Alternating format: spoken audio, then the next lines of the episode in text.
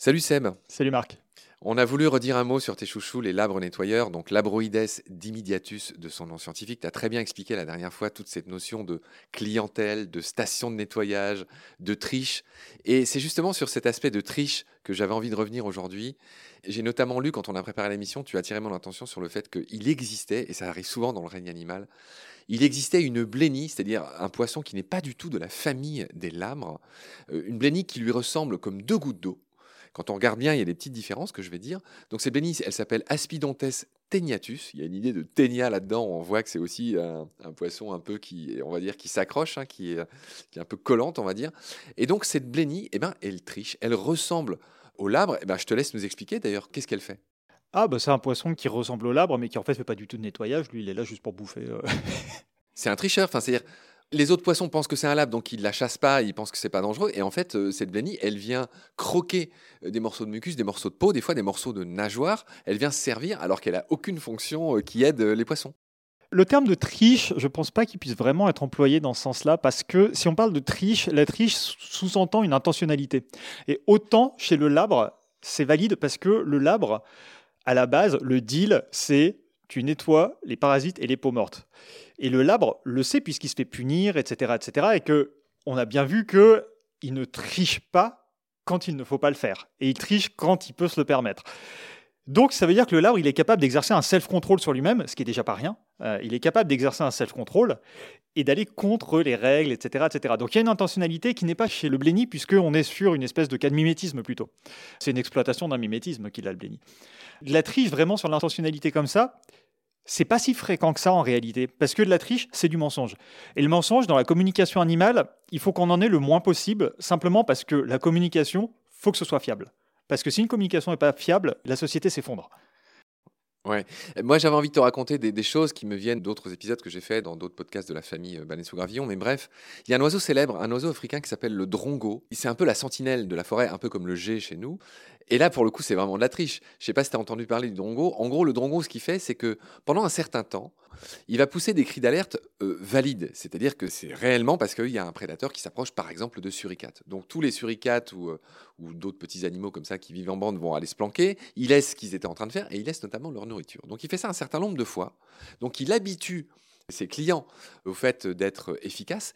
Et puis parfois, il va pousser le même cri alors qu'il n'y a aucun prédateur, il le fait volontairement, tout le monde va se planquer, et là, il va pouvoir aller récupérer la nourriture des animaux qu'il était censé aider. Donc voilà, c'est vraiment, moi, pour le coup, ce que j'appelle de la triche. Puis je ne vais pas dire 10 000 exemples, mais il y en a un autre qui me vient, bah, c'est justement les G, on en parlait, ou les corvidés, euh, leur famille en général, comme tu le sais bien mieux que moi, ils sont tout à fait capables d'aller planquer des trucs quelque part, et de revenir après pour reprendre le truc, pour induire des congénères en erreur. Donc ça, c'est aussi une forme de triche pour moi.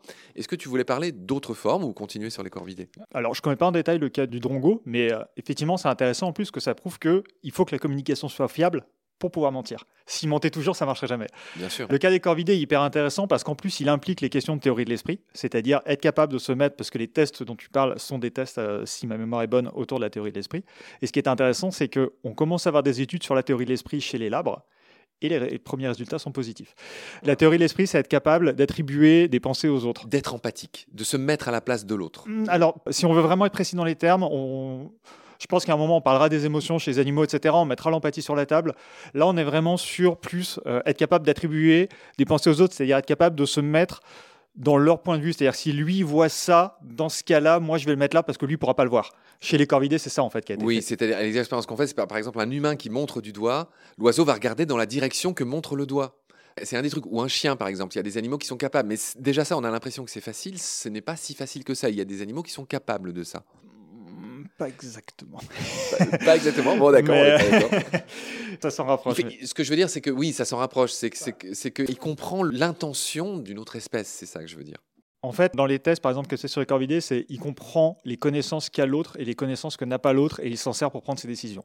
D'accord. En fait, c'est ça la théorie d'esprit. D'accord. Tu me demandais s'il y avait d'autres cas. Il y a un cas qui est, génial au niveau. Euh... Alors, c'est pas vraiment la triche, mais ça s'en rapproche. En fait, quand les coqs trouvent de la nourriture, ils appellent les poules pour leur dire, parce que c'est pareil, les coqs ont une note de prestige envers les poules. Euh, pour qu'une poule accepte de copuler avec un coq, il faut que le coq assure correctement la sécurité et il faut qu'il lui fournisse de la nourriture. Alors pas que elle, mais à tout le groupe. Et en général, les coqs vont avoir un comportement qu'on appelle le tit beating, euh, c'est-à-dire qu'ils vont avoir un mouvement de tête où ils baissent la tête, ils prennent le grain, ils, lèvent la tête, ils le laissent tomber, ils rebaissent, ils font ça plusieurs fois. C'est un mouvement relativement stéréotypé. Et ils font un bruit qu'on appelle le foot call, qui va être un ce mouvement et ce son sont deux signaux référentiels, comme on en avait parlé sur les, les mérous, puisqu'ils signifient tous les deux qu'il y a de la nourriture. C'est une invitation, ça veut dire venez les gars, là il y a des bons trucs à manger. C'est ça, tout à fait. Euh, c'est j'ai trouvé de la nourriture et c'est un geste référentiel lié à la nourriture et on soupçonne peut-être qu'il y a une information liée à la qualité de la nourriture, même c'est pas très sûr. Pourquoi est-ce qu'on a deux signaux euh, redondants? Parce que les deux, en fait, signifient qu'il y a la nourriture. Ils pourraient se contenter de faire l'appel ou ils pourraient se contenter de faire le mouvement. Mais en général, ils font les deux on pense que le mouvement, ça sert à attirer l'attention de la poule sur son visage, ce qui expliquerait la crête rouge, etc., etc., qui focaliserait l'attention sur son visage pour dire ah ok c'est lui qui m'a donné à manger, et le son attirerait l'attention de loin. Sauf qu'en fait, il n'y a pas très longtemps, des chercheurs, et euh, notamment une chercheuse, Caroline Smith, euh, des chercheurs australiens se sont aperçus qu'il est possible que les coqs suppriment une partie du message pour ne pas attirer l'attention d'un coq dominant. C'est-à-dire que par exemple, les coqs subalternes dans le groupe n'ont pas le droit normalement d'avoir accès aux poules. De copuler avec elle, pour être ouais, de copuler avec elle. Et ils se sont aperçus, et ça, il y a des vidéos sur Internet, on y a accès à ces vidéos, où en fait, le coq subalterne s'éloigne dans un coin avec une poule, et il commence à faire le tit beating, mais il ne produit aucun foot call. Pour pas être repéré. Alors que normalement, il devrait le faire, ouais. Et à ce moment-là, on se rend compte que l'attention du coq est totalement focalisée sur l'autre coq, pas du tout sur la poule. Il est en train de regarder l'autre coq, et il fait juste le mouvement. Et à ce moment-là, la poule qui est à côté se rend compte de ce qu'il fait, elle le voit, elle vient, elle mange, et elle s'accroupit, elle accepte la copulation il monte dessus, et l'autre coq se rend compte de ce qui se passe, il lui vole dans les plumes, mais c'est trop tard, l'autre a gagné. Et donc on est dans un phénomène qui frise la triche parce qu'il a supprimé une partie du son qui normalement est typique pour, euh, pour pouvoir avoir accès à la poule quand même. Ouais, c'est passionnant. Euh, c'est passionnant. Ainsi s'achève notre épisode euh, bah, consacré, on va dire, à la triche, hein, inspiré de tes amis, de tes chouchous, les labres nettoyeurs. Je voulais finir sur une image aussi. Il y a une image que les gens se représentent bien. C'est ces oiseaux, par exemple, qui vont nettoyer la bouche des crocodiles. C'est basé sur le même principe. Ce sont des petits animaux qui sont tolérés, qui sont même encouragés à venir nettoyer. Et il n'y a pas de triche. C'est-à-dire, le prédateur, jamais il bouffe l'oiseau qui vient lui rendre service et lui nettoyer les dents. C'est un peu le même principe. C'est l'image, c'est des images qu'on a tous en tête, je voulais finir là-dessus. Merci Seb pour tes lumières, j'aurai grand plaisir, grande impatience à te retrouver très vite pour euh, bah, nos prochains épisodes. D'ici là, prends soin de toi. Salut. Et bah, toi aussi, à bientôt Marc.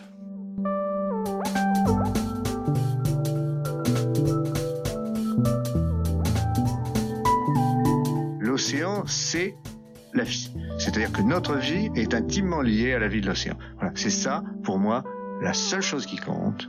Tout le reste est secondaire, tirer du pétrole, des trucs. Pourquoi faire? Pour augmenter de 5% la production. Rigolade